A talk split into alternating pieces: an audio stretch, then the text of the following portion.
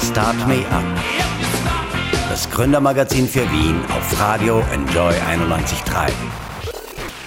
Mit freundlicher Unterstützung der Wirtschaftskammer Wien. Außerirdisches Leben gedruckte Organe und die Verschmelzung von Mensch und Maschine. Willkommen bei Start Me Up. Mein Name ist Michael Mehle. Und ich bin Anna Moore. Auf dem Pioneers 19 treffen die Gestalter der Zukunft zusammen. Wikipedia-Co-Gründer Larry Sanger präsentiert eine neue Enzyklopädie auf der Blockchain. Pete Warden sucht nach Leben im All. Und natürlich tummeln sich jede Menge Startups von Runtastic über Tour Raider, MySugar und, und, und in der Hofburg. Wir sehen und sprechen heute noch mit Cyborg Moon Rivers und schauen uns an, welche Ideen euer und unser Leben verändern werden. Jetzt geht's los mit Martin Garrix, Macklemore und Summer Days und dann sehen wir uns gleich beim Pioneers. Start Me Up, das Gründermagazin für Wien. Business-Tipps aus der Wirtschaft auf Radio Enjoy 91.3. Welcome to Pioneers 2019. Ja, ein Riesenapplaus. Das Pioneers ist damit offiziell eröffnet. Äh, ich habe hier gerade Max Lammer mir gleich geschnappt von Talent Garden. Du lässt dir das natürlich nicht entgehen heute, oder? Nein, natürlich nicht. Also es ist nicht mitunter das wichtigste Ökosystem-Event, das es in Wien oder wahrscheinlich ganz Österreich gibt und auch ähm, großes internationales Schlaglicht wirft. Insofern ähm, großes Klassentreffen und müssen schon alle da sein, glaube ich. Ja, spannend. Es wird viel davon geredet in der Eröffnungsfeier quasi, dass das auch wirklich was bringen soll, dass quasi nicht nur sehen und gesehen werden, sondern man auch ein bisschen Business macht. Was hast du denn im Kopf? Was würdest du gern machen? Also ich glaube auch, dass es wichtig ist, dass wir uns ein bisschen verabschieden von ähm, reinen äh, Phrasen. Ja? Also ähm, ist natürlich ein spannendes Thema und alle springen drauf und damit kriegt es einen großen Hype. Ja. Aber auf der anderen Seite ähm, sehen wir halt auch ganz oft, so wie es der Oliver auch in seiner Keynote jetzt am Anfang gesagt hat, ähm, dass die Ergebnisse manchmal aus diversen Initiativen oder Anstrengungen oder Überlegungen oder, oder ähm, äh, Projekten in Unternehmen wenig Erfolg bringen. Und ich glaube, es hat einfach damit zu tun, dass wir zwar auf der einen Seite gern dabei wären bei diesen tollen Entwicklungen, auf der anderen Seite aber nicht verstanden haben, dass unsere Organisationen dafür nicht bereit sind und die Leute in Wahrheit nicht dafür bereit sind, weil wir, glaube ich, lernen müssen, wenn wir über neue Arbeitswelt oder Digitalisierung und so weiter reden, ähm, dass nur Leute, die eine gute Experience in ihrem Job haben, auch wirklich gern sich über neue Dinge Gedanken machen oder im Unternehmen weiterarbeiten. Und ähm, ja, ich glaube, das ist so ein bisschen der Kern oder der, der, der, der, entscheidende Punkt, wenn wir über die Zukunft reden, wie wir mit unseren Leuten umgehen, ähm, damit die die Chance haben oder dann auch die Lust haben, ähm, sich mit neuen Dingen auseinanderzusetzen. Du bist ja von Talent Garden, neuer großer äh, Coworking Space im 9. Bezirk. Was ist denn jetzt so deine Agenda heute? Also bist du auch auf der Suche nach Startups, die dann bei euch einziehen wollen oder wie sieht's aus? Also grundsätzlich ist Talent Garden ähm, auch mit den Partnern, die wir haben und Pioneers ist zum Beispiel dabei ein Startup der 100 und so weiter, ähm, schon ein bisschen ein Melting Pot ja, für Ökosystem. Und ähm, ich habe jetzt keine komplett operative Rolle mehr. Also ich habe das auch mit Ende des Jahres abgegeben und wir haben entsprechende ähm, Leute, die jetzt im Team hier sich um das Running Business kümmern. Für mich ist spannend einfach zu sehen, wie können wir Leute vernetzen, die dann bei Talent Garden ähm, sich engagieren wollen oder natürlich auch zu uns kommen wollen bei uns arbeiten wollen. Aber ähm, ich glaube, es geht um so ein bisschen größere, größere Klammer rund um, rund um gemeinsames Startup-Ökosystem. Dann würde ich sagen, danke Max Lammer. Wir treffen uns vielleicht nochmal am Ende des Tages ähm, und dann sagst du uns, was du erlebt hast, ob du doch vielleicht einen spannenden äh, Startup gerne. gefunden hast. Ja, okay. danke schön. Und äh, wir müssen jetzt auch gleich los, weil wir treffen gleich Moon Riebers. Sehr, sehr spannend. Ja, sie ist Tänzerin und Cyborg. Sie hat mehrere Sensoren implantiert, die sie alle Erdbeben der Erde spüren lassen. Ja, wir erinnern uns an das Erdbeben im Herbst 2018 in Indonesien, bei dem mehr als 4000 Menschen gestorben sind. Was das mit dir macht, wenn du diese Erdbeben jeden Tag spürst, gleich. Start Me Up. Das Gründermagazin der FH Wien, der WKW. One Dance von Drake, Wizkid und Kyla und das passt ganz gut, denn Moon Ribas is a dancer and a cyborg. Thanks to implanted sensors in her feet, she can feel every earthquake on Earth. Now she's a guest at Pioneers 19. Hi, Moon.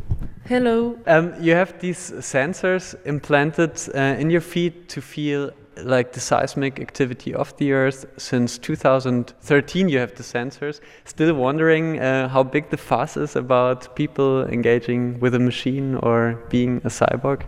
Uh, yeah, definitely. Actually, since long, longer longer ago, I've been united to technology as an art form and to explore say, uh, things that happen around us that we don't perceive. And yes, in 2013 with the seismic sense, and yes, society is accepting more united to technology, not just for medical reasons, but just as an exploration and an interpretation of reality. But still still slow.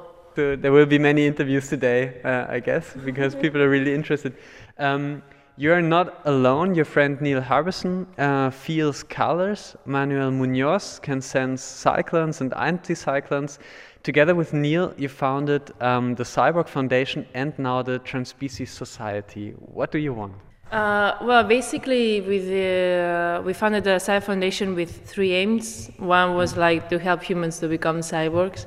The other one was to promote cyborg art as an artistic movement, like the art of designing your own senses and your own perception of reality. And the other one is also to defend the cyborg rights, the, the right of designing yourself and, and adapting a new society with people that uh, will have new senses and we'll unite the technology. So six years with a new sense now. I guess you felt the earthquake last year uh, in December 2018 uh, near Indonesia.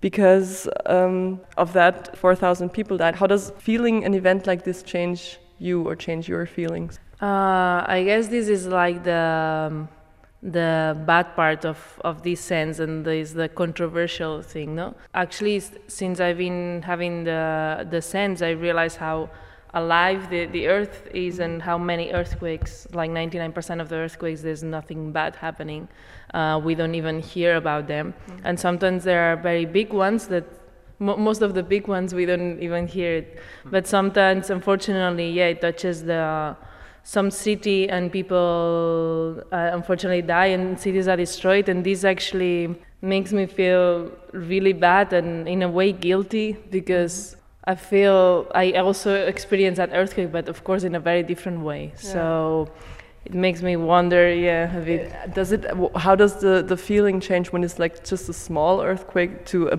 huge earthquake do you know that like when the feeling starts do you know okay this is going to be a big one yeah, usually the the vibration I get. Uh, so the depending of the magnitude of the earthquake, the vibration I feel is stronger or less strong.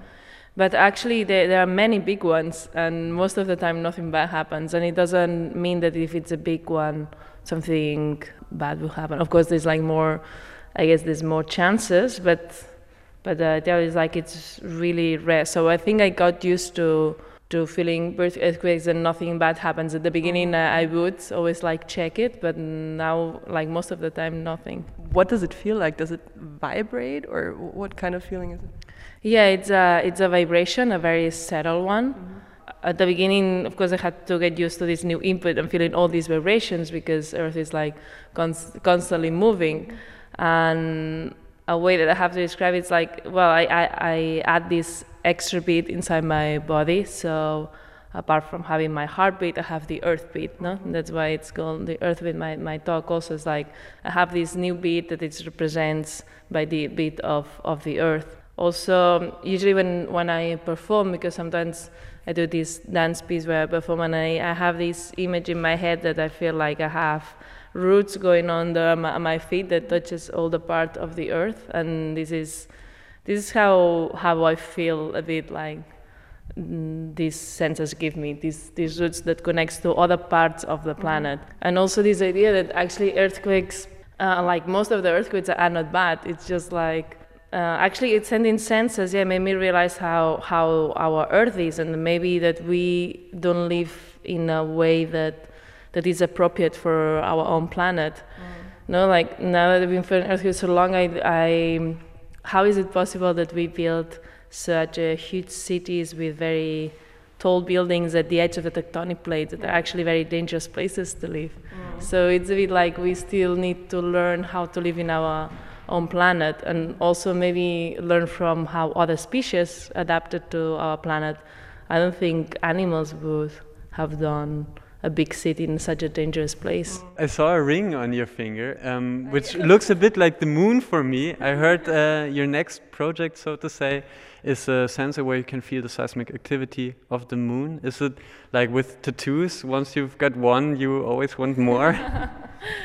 yeah, I maybe it is like the tattoos. I don't, I don't have any, uh, but. Um, uh, maybe it is. Yeah, I guess once you start exploring, oh, I maybe it's like a, a drug, no, like uh, mm. or like uh, alcohol. It's like yeah, have a you know, a because it's like uh, I like the feeling or whatever. So.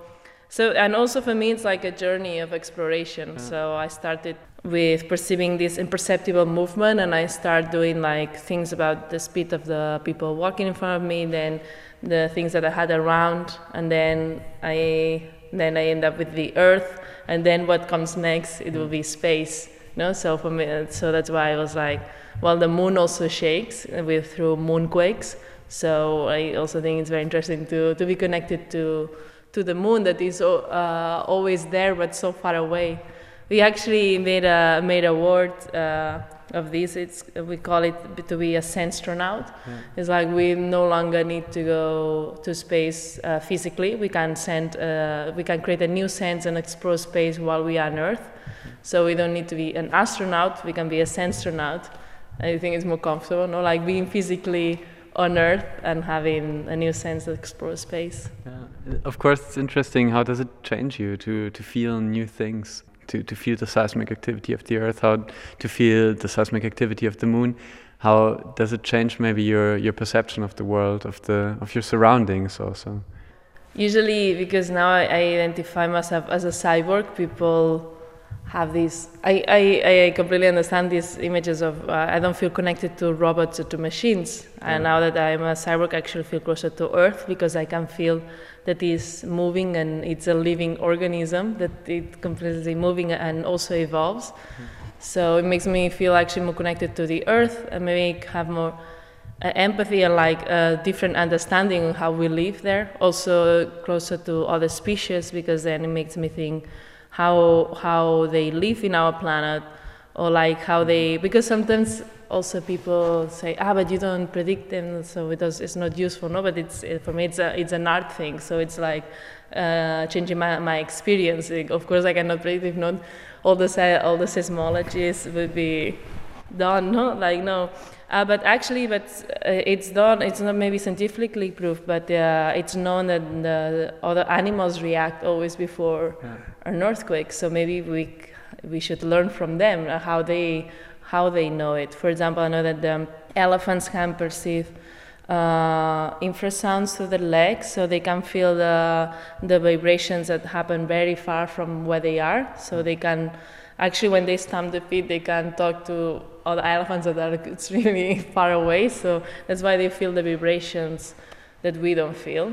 And I know, for example, there was a pound in, in Italy that there were frogs, and before an earthquake happened, they realized that all the frogs were, were gone. And actually, it's because the, um, the friction of the rocks expanded a gas that they smell, so that's why they, they went away. So I think it's interesting also to learn from other species and, mm. and maybe, maybe yeah, we arrived in a time that we no longer need to design our environment in order to live more comfortable. Maybe we should design ourselves in order to live more according to the earth needs. Um, yeah, like you just said, maybe it will get more. You know, like maybe uh, uh being like the circle of cyborgs will expand in the coming years. What's your prediction? Will we all get like more senses than we have right now?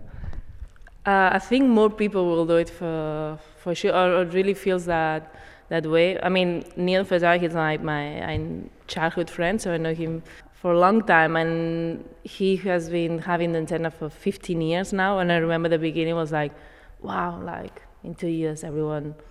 And it has been 15 years, and still it's a weird thing. Yeah. So in a way, sometimes I think it will be faster, and then we realize that it's not. But it's changing for sure. I think my generation maybe was the last one that we thought that being I, I, actually grew up being being very hippie. I wasn't interested in technology itself. For me, it was very cold and a very mm. distant world. And these science fiction movies, I was never interested. It was more about through the nature, through the through the art. But I think, for example, now the the new uh, generations, uh, they grew up with technology all the time. So uh, for my generation, I guess we had to learn. The internet came when I was a teenager, so I didn't grew grew up with this. So, but the new generations grow up with this, so I think they they will find normal to find new ways of interacting with this technology, and they find it more normal to to maybe go a, f- a further step that their parents that we all, all the time looking at the screens so i think they will find it normal just to implant and mm. and have a deeper experience. But i don't think everyone will have it. I think it will be a more a more diverse uh, society. Some people will and some people not. I don't know if it's on your website but uh, you can already buy a sensor to feel um, like to to to sense a compass inside yourself? Is it your? Um... Uh, actually, that I uh, we created that. Neil, Neil, yeah, Neil and I created that with uh, two other people in London, in England. But then actually Neil and I left because we didn't really yeah. agree with how they did it. And actually, yeah, we kind of suddenly were in this business, but I don't. I actually felt really uncomfortable with that. So yeah. I feel like from the Cyborg Foundation, actually, we encourage that every like the beautiful thing about it is that everyone can design their own perception. But I don't think it, it's wrong. I mean, so sometimes it's easy just to buy and have an experience. Mm-hmm. But I think the beautiful thing is like to find how you want to perceive. And I mean, there's so many things that we that we don't feel that you can extend your senses and and, and decide. Like for me, it was it was relevant to feel earthquakes because I was studying dance, and for me, it had a movement research sense. Uh, for Neil was colors. For Manel, he was like very obsessed with the weather, so he wanted to feel the cycles. Mm-hmm. Uh, so, what what would you like to sense? Like, what are you interested in? Like, so many things that that are happening that we don't sense because our senses are so limited. Mm-hmm. That I think it's it's very exciting. I see like cyborg art as a like uh, we are exploring uh, like explore, uh, explorers of our own planet. What kind of senses in your opinion could be useful for the world? Many. I mean i think to change your experience can have uh, already social impact for example to feel earthquakes in real time that is not supposed to be useful but it, it really I can really feel that more empathy towards the planet and also questioning uh, the cities that we're building uh, or where to live. But for example, with this thing of changing, of not changing the planet but changing yourself, for example, if we if we had night vision, like other species have night vision, so if we all had night vision, maybe we should uh, we wouldn't use artificial uh, electricity, or like we Good wouldn't. no yeah. years in the Hofburg anymore. Yeah. Or for example, like the planet is supposed to be dark, half dark and half a day, so maybe with this we would uh, use less energy and not waste so much and, and the planet would be actually half dark also with heating no if we all had our own heating we wouldn't need to build uh, to to warm up a whole building or like the planet itself to warm up uh, like half of the planet and cool down using all this. As time's running, I think uh, last question, what will you show us uh, today at Pioneers? I'll, I'll give a, little introduction and then I will play seismic percussion, which is uh, I will play, I research all the earthquakes that happen in Austria it's not that, that many, like some countries are more, but all the seismic activity that happened in Austria in the last 50 years, and I put them in a score that will last six, seven minutes. So I'll be playing, I'll be playing to the Austrian people how the country had been moving seismically through a big drum. Start Me Up, das Gründermagazin für Wien. Business-Tipps aus der Wirtschaft auf Radio Enjoy 91.3. Ja, nochmal zurück beim Pioneers Festival, jetzt mit Michael Eisler, einem der Gastgeber, nämlich von Startup 300. Ihr habt das ja letztes Jahr übernommen. Hallo. Genau, hallo, grüß dich. Hi. Genau. Ähm, ja, Alle Jahre wieder, oder sehen wir uns jetzt? Genau, letztes Jahr und dieses Jahr. Was tut sich denn? Wie, wie nimmst du es bisher wahr, dein Pioneers Festival? Also ich versuche ja auch immer hier als Gast herzukommen und nicht irgendwie sozusagen der Gastgeber zu sein, ja. sondern versuche auch immer die Impressionen auf mich wirken zu lassen. Äh, wir haben von der Location her ein bisschen wieder umdesignt, haben äh, sozusagen versucht, äh, größere Deal-Maker und, und mit den Match-Area zu machen. Das funktioniert, glaube ich, sehr gut, soweit ich das jetzt beurteilen kann. Das Opening war wie immer fulminant, Mediaapparat hat unglaubliche Bühne wieder zusammengebracht. Wir haben versucht, heuer ganz bewusst am Freitag einen Schwerpunkt auf Österreich zu setzen und halt die Austrian Community wieder mehr einzubinden, weil ich glaube, das ist in den letzten Jahren vielleicht fast schon zu international geworden. Und ich glaube, da werden wir auch die Community am Freitag einfach da haben und ich glaube von daher ähm, wird es wieder super, zwei Tage, super anstrengend, sehr intensiv, aber natürlich sind wir zufrieden einmal ja, soweit. Ja. Super. Ähm, es wurde ja auf der Bühne schon gesagt, hier soll man sich treffen, damit wirklich was weitergeht. Ihr habt gerade euer äh, Investitionsvolumen, sage ich mal, um drei Millionen Euro aufgestockt. Das ist jetzt ganz aktuell. Schon Lust, das auszugeben hier? Also wir haben ja das Kapital noch nicht bekommen und es ist bis zu drei Millionen Euro. Wir haben ja im Zuge unserer Hauptversammlung bekannt gegeben, dass der Hannes Niederhauser und Erhard Grossnick bei uns investieren werden. Und da hoffen wir uns halt natürlich auch, dass unsere bestehenden Aktionäre von ihrem Bezugsrecht Gebrauch machen und dann können halt bis zu drei Millionen zusammenkommen, muss man fairerweise so sagen. Ähm, es ist, glaube ich, eine konsequente Umsetzung unserer Strategie, die wir im letzten Jahr verfolgt haben. Wir wollen weiter wachsen und das muss natürlich auch finanziert werden. Und von daher, glaube ich, ist das jetzt etwas, wo wir weiter investieren können in Startups auf der einen Seite und auf der anderen Seite einfach unsere M&A-Strategie weiter ausrollen. Ja. Ganz äh, aktuell angekündigt ist ja auch der Startup Lehrling, darüber wird jetzt gerade viel gesprochen. Kann man Startup denn lernen? ähm, also, witzig, dass du mich das fragst. Also, bin bekannt dafür, dass ich sehr kritisch bin zu solchen Themen. Also grundsätzlich ist, glaube ich, eine gute Stoßrichtung. Ähm, ich, stelle mir es in der Praxis sehr interessant vor. Also stell du dir das vor, wenn du in ein Startup kommst, ähm, da lernst du wahrscheinlich einmal ohne Geld auszukommen, lange zu arbeiten, ähm, vielleicht viel, viel Entsagen und, und viel Mühe. Vielleicht ist das eher eine gute, Ausbildung. Also ich würde es begrüßen.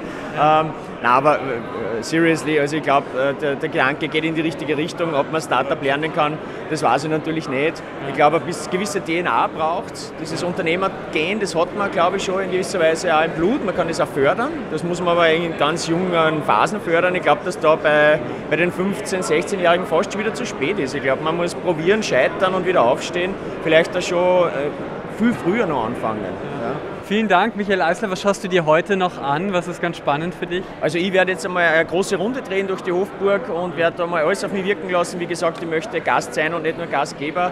Und meistens komme ich nur ganz wenige Meter und dann treffe ich wieder ganz spannende Leute, so wie dich, und, und unterhalte mich ganz super. Und das ja. ist, glaube ich, auch der Zweck vom Festival. Okay, ja, dann äh, viel Spaß noch dabei. Danke dir. Ich stehe gerade mit Investor Hansi Hansmann hier auf dem Pioneers. Wir haben ihn noch erwischen können. Ähm, gerade hat ja Österreich seine Steuerreform präsentiert, 1,6 Milliarden Euro Entlastungen für Unternehmen soll es geben. Äh, Ihnen ist das nicht ganz genug. Eine AG Light hätten Sie sich gewünscht. Wieso? Äh, eine AG Light wäre für die Startup-Szene ein ganz wesentliches Thema. In Österreich und übrigens auch in Deutschland meiner Meinung nach, weil die GmbH im Prinzip eine vollkommen ungeeignete Rechtsform ist für ein Startup. Leider haben wir nichts anderes, also gibt es halt die GmbH, aber die AG hat zu viele, hat zu viele Probleme, zu viele Formvorschriften und die Mischung aus beiden wäre cool. Ich dachte, das wäre jetzt dabei. Ich habe die Hoffnung nicht aufgegeben, dass es kurzfristig doch noch kommen wird äh, und bin natürlich enttäuscht, dass es jetzt nicht dabei ist. Ja. Sie haben gerade mit Andreas Czas gesprochen, der jetzt bei der Digitalisierungsagentur ist. Äh, hoffen Sie, dass vielleicht über die Richtung äh, ein bisschen was getan wird oder wurde da schon viel getan? Ja, die haben sich sicher sehr eingesetzt, gerade Andreas Czas, der ja äh, einer der Co-Gründer des Pioneers Festivals ist, der weiß, worauf es ankommt, der weiß, was notwendig ist, der hat sich sicher stark genug eingebracht. Aber in den Mühlen des ähm, politischen Alltags gehen leider so viele kreative Ideen verloren. Ja.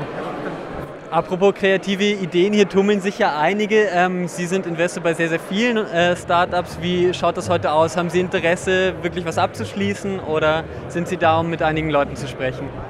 Also ich bin da, weil ich sehr viele Leute kenne und äh, mein Netzwerk ein bisschen pflege.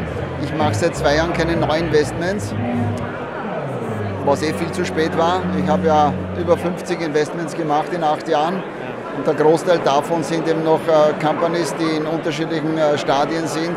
Also mein Portfolio ist so groß, dass ich sowieso jede freie Minute dafür verwenden muss. Neu kann ich dabei nicht brauchen und so wird es bis auf weiteres auch bleiben. Ja.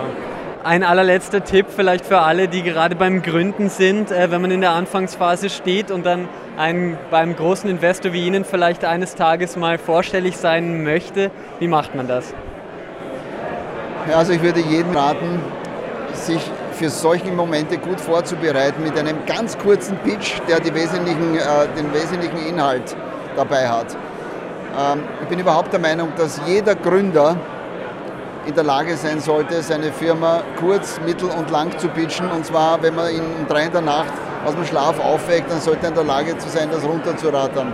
Weil man hat sehr oft, nicht sehr oft die Möglichkeit, unter Umständen interessierte Investoren anzusprechen. Und wenn man dann herumstottert und großartig anfängt, wie man zu der Idee gekommen ist und was passiert ist oder irgendwelche umständlichen Geschichten, ist die, die Interessenspanne, die Aufmerksamkeitsspanne ist viel zu kurz. Du musst dir am besten einen oder zwei Sätze überlegen, um die Aufmerksamkeit des Investors zu finden. Und wenn man die dann hat, dann kann man ein paar Minuten mit ihm über das reden und ihn weiter fesseln. Und das muss man üben und muss man lernen. So findet man Investoren und das macht man nicht mit einem, sondern man so viel wie möglich. Das ist die einzige Chance, wie man wirklich, wenn man auch ein gutes Produkt, eine, eine gute Produktidee hat, zu Investorengeld kommt. Weil das, Produkt, das gute Produkt oder die Idee alleine reicht nicht, man muss auch sagen, dass man es hat und zwar den richtigen Leuten. Danke, Hansi Hansmann. Gerne. Tribe School, uh, Education, Entrepreneurship and Kids, das sind die drei Schlagworte. Hier sind vier Jungs Vier gleich Jungs, bei mir. Wer bist denn du? Ähm, Sebastian Ebner. Ah, servus Sebastian. Adam. Ich bin der Fabio. Hi Fabi. Also jetzt drei kennen wir schon mal. Was macht ihr denn hier? Also quasi das, das ist unser Stand und ähm, wir sind die Tribe Kids Academy. Wir sind eine Initiative von Tribe School und von Tribe Space und ähm, quasi wir sind eine Initiative von Brain Tribe und ja, wir sind eine Entrepreneur School, die sehr projektbasierend ist. Wir machen quasi jede Woche neue Projekte. Da haben wir zum Beispiel Beispiele wie unser eigenes Getränk mit einer Instagram-Campaign und alles. Und ja. Cool, das heißt, ihr lernt hier eigentlich Unternehmer zu sein. Ja. Mhm. Darf ich fragen, wo sind die Mädels? Ja, wir sind gerade, das ist unser allererstes Jahr und wir sind gerade auch auf Kindersuche. Ja, Und am 30. Mai machen wir quasi einen Workshop, ähm, Build Your Own Brand, mit ähm, Kindern und da tun wir quasi dann schauen, welche Kinder zu, in unsere Schule passen. Okay. Gerade läuft ja die Zentralmatura in Österreich. Ähm, ist für euch relevant? Also wir werden, also bei unserer Schule kann man auch abschließen mit einer Matura oder mit ein, oder man kann auch eine Lehre machen. Und ja. Ja. Ähm, aber irgendwie, also kein Muss auf jeden Fall für den zukünftigen äh, Gründer sozusagen. Ja, nein, nicht Ja. wirklich. Cool, okay. Äh, ihr habt auch noch ein paar Jahre hin, oder? Ihr seid noch ein bisschen jünger. Ähm, okay, also das ist für euch noch kein Thema. Ähm, willst du unter die Gründer gehen? Oder? Ja, ja, klar. Ja, Ja. klar, auf jeden Fall. Da, äh, funkeln die Augen schon fast oder du, du smilest da ein bisschen. Wieso? Was hast du im Kopf? Also ich will auf jeden Fall irgendwas machen, nicht nur irgendetwas, wo ich Geld durchmache, sondern was auch irgendetwas Sinnvolles ist, was weiterentwickelt und was Menschen auch hilft oder so. Weil dann kommt automatisch auch, irgendwann kommt das Geld sowieso mit, wenn man etwas macht, was einen Leidenschaft oder Spaß macht oder so. Ja. Viele Schüler und Schülerinnen, die sind ja gerade jeden Freitag äh, sozusagen bei Fridays for Future auf dem Heldenplatz oder auch in der Welt immer auf den großen Plätzen, demonstrieren, äh, wie langsam Maßnahmen gegen den Klimawandel irgendwie vorangehen. Schon mal dabei gewesen, schon mal gedacht, was in der Richtung zu machen? Also ich habe schon also ein bisschen informiert mal über Klimawandel, aber ich habe jetzt nicht wirklich noch so bei sowas war ich noch nicht. Ja. Okay, du wärst auch vielleicht spannend. Ja, eine andere Sparte, vielleicht schauen wir mal auf jeden Fall. Hier einer der jüngsten Gründer und auch bekanntesten mittlerweile bei 2 Minuten 2 Millionen hat er ja ein Investment bekommen von Florian Gschwandner höchstpersönlich, ist Moritz Lechner. Schon mal von dem gehört? Mhm. Ah, okay. Also der Name kommt mir irgendwo bekannt vor, ich habe es noch nie, ich weiß nicht, was der macht jetzt oder so, ich habe keine Ahnung. Äh, Freebiebox ist ein Unternehmen, aber Vorbilder für euch, so junge Gründer vielleicht. Mal schauen, lieber eigenes machen, oder? Ja, ja, wir sind selber unsere Vorbilder. Start Me Up. Gründermagazin der FH Wien der WKW. Willkommen zurück zu Start Me Up und jetzt zu einem ganz spannenden Startup. Äh, Meyer Vuitton hat nämlich ein äh, Startup, da geht es um, ja, man könnte sagen Spielzeug für Kinder, aber ohne Screen diesmal. Das ist gar nicht so, ja, gar nicht so normal in unseren Zeiten. Wir treffen uns hier gerade vor der Hofburg. Hi Meyer. Hallo, hello, hello. schönen Tag. Hi, also you learned some German too already? Just a little bit. You are from Tel Aviv. Uh, where else? If a startup comes from Israel, then it's Tel Aviv, I guess. And there might be some Austrians uh, now in Tel Aviv, of course, because of the song contest. Uh, it's a huge uh, thing here too. So um, you will see it, or I'm actually going to be here for these days, so I'm going to Ah. miss it, but we're changing. It's nice. we're switching. yeah, okay. So uh, let's talk about a story ball. You've got one here, and it's in the shape of a beautiful um, purple unicorn. Let's introduce it uh, itself, or how do we do it? Uh, basically, I can tell you a little bit about it. Storyball, in its base, is a smart speaker with motion sensors. On top of that smart speaker, you can choose a character to dress. It can be a unicorn, it can be a puppy, it can be your favorite hero on that smart speaker. Suddenly, that smart speaker has the personality and comes to life. Will talk to you, will sing to you, will play with you games that are related to their story, to their world. The idea is to take kids and immerse them in a game where they imagine what's happening. They listen to the sound coming out of the speaker, to the feedback from the character, and they play free without a screen. They imagine that they they see it when they don't, which is amazing. That's the normal fantasy kids have, actually. So uh, let's introduce. What's what's the name of this pink unicorn? This one is Sesame Splendid, and she's aimed at four and five year olds. She's a lot about basic skills development, a very imaginative play, a lot of dancing around and uh, kind of learning of, of alphabet and songs and riddles. Very cute kind of playtime for, for very younger kids. We also have older and more mature characters for like 10 year olds and they become a little bit more like an escape room challenge where the kid has a question and they have to solve a riddle and then they have to get inside a place or escape a place depending on what the narrative or the story is and they really get, get sucked in. And the last thing about it that's also very cool that you don't have to play just a quest game you can play social games. Like we used to play pass the parcel okay or hide and seek where Yeah. you take the ball hide it somewhere i'll try to find it and every now and then it squeaks or calls out and helps me and gives me a hint to find it and when i find it you know it, it cheers me up for yeah you did it you found me and it's like we're taking the old classic games and translating it to what it would be like to play it now when Yeah. it's connected Can we have a listen? yes To but Sesame. i'm gonna have to stuff because i need to connect it Okay, let's see. I love rain. It makes me so happy. Let's dance the rain dance. Okay, so we dance the rain dance now. I see my colleague Anna now dancing the. Totally dancing Come on.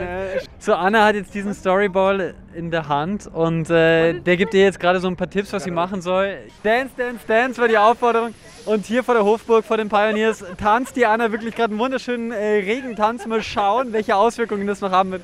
Thank you, Mia, um, for this uh, short introduction. Sometimes it's uh, really sad in radio. Now you couldn't see uh, my colleague Anna dance the rain dance. Too bad. But uh, this startup is all about fantasy, so just imagine it, please. Uh, Mia, you told us uh, beforehand that you were uh, seven times already in Vienna, Yeah, more or less just to visit. But uh, is Vienna a place for you? Now you're expanding. Uh, you had a very successful uh, Kickstarter campaign, also. So do you think of, of coming to Vienna, maybe? Of course. First of all, my encounter with Vienna is amazing. I think it's a very creative city and has a lot of artists, musicians, creators, and different perspectives and thoughts.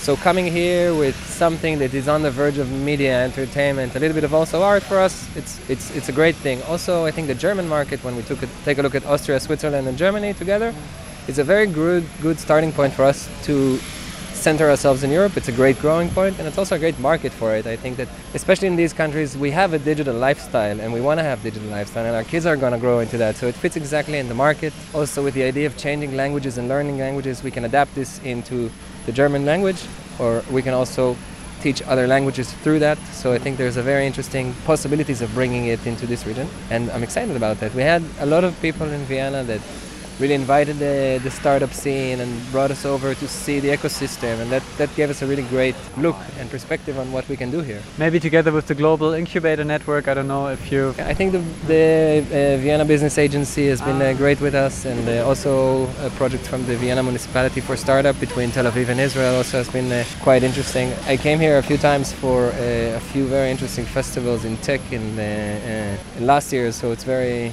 it's great to be back always. yeah, hands on the table, so to say. Um, is it really Vienna the place where you would open up uh, the next office, or are there some countries in Europe which are far more interesting for you as Storyball?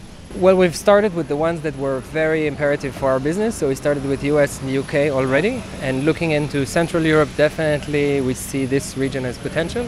So it's either Germany or Austria as a potential for the market, but we think Vienna is a great start. It's also a small enough market to you know start, dip your fingers in, and Okay, very interesting. So my colleague Anna will prepare you now for the Austrian market. She um, yeah prepared a small quiz. Taking over, yeah. Since you've been to, we since play another been- game. Yeah, we play another game now.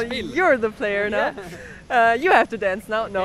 Okay, since you've been to Vienna seven times already, maybe you know a little bit. What do Viennese people say when they find something really good? Is it A, Leiwand, B, cool, or C, super? Super. It's even more than super. No, it's actually. Leiwand. That's That's a really very. Viennese. Aber I heard super a few yeah, times. of course, of course. Yeah. So both is correct. What do you order in Vienna when you want a coffee with milk and a little bit of whipped cream or maybe some milk foam uh, on top? Do you order A, a cappuccino, B, an Americano, or C, a melange? A melange. Correct. Very good. How do we call the horse carriages that take tourists around the inner city? Is it A, a gondel, B, Fiaker, or C, postkutsche? Kutsche. Fiaker. I I had a feeling it was that. Okay. But you like to play, uh, one Yeah, can see yeah. it. I like to make Ve- mistakes. yeah. also, it's of it. Uh, you get on board a ship at the Danube Canal in Vienna and it takes you to another capital city in 40 minutes. Which city? Is it Bratislava in Slovakia, uh, Prague in the Czech Republic, or Rome in Italy? Bratislava. Correct. And now the last question again uh, with a word. What do we use the word oida for in Vienna? Is Oida. it A to express anger, to express excitement, or to express disappointment, or D, all of the above? All of the above. Exactly. Oida is the most important word in Vienna. You need to know this. Willkommen am Wien. Oida. Start Me Up. Das Gründermagazin der FH Wien, der WKW. Ja, noch ein letztes Mal zurück äh, beim Pioneers. Wir verabschieden uns jetzt äh, quasi von euch. Genau. Also, ja, es war sehr, sehr spannend. Wir haben sehr viele tolle Ideen und Menschen gesehen hier heute. Und äh, wie wir die Sendung gestartet haben, wollen wir sie auch beenden mit Max Lammer, nämlich. Dankeschön, sehr nett. Vom Talent Garden. Was hast du denn heute entdeckt, was besonders spannend für dich war? Also ich fand, muss ich ganz ehrlich sagen, die Startups da herunten, ähm, die ganz internationalen, die da sind, super, super spannend, echt coole Cases, super Businessmodelle. Und ich habe auch, äh, ich weiß wieder den Namen nicht, weil ich so schlecht bin mit Namen, aber der Professor, der uns über Alpha Centauri System und, und Interstellar Travelers berichtet hat. Pete Warden Pete. Warden, ja. Genau. Sensationell. Also ähm, mal sehen, ob wir das erleben werden, aber äh, ist natürlich gigantisch. Okay, also das war auf jeden Fall spannend. Äh, vielen Dank auch an euch äh, fürs Dabeisein. Wenn euch die Sendung gefallen hat oder ihr jemanden kennt, äh, dem sie gefallen könnte, teilt sie gerne, dann freuen wir uns. Ich würde sagen, ähm, Max Lammer, du wirst dich wahrscheinlich nach Talent Garden jetzt verabschieden und wieder weiterarbeiten. Oder beziehungsweise nachher die Pioneers Party bei uns im Haus äh, besuchen, klar. Ah, also Genau. bei euch geht es gleich weiter. Ja, genau. Okay, ja wunderbar. Dann äh, bleiben wir noch ein bisschen hier und dann schauen wir vielleicht, ob es noch rübergeht. Alles klar, so machen wir das. Macht's gut. Ciao. Start Me Up. Das Gründermagazin für Wien auf Radio Enjoy 91.3. Jeden Montag von 10 bis 11. Alle Infos unter enjoyradio.at.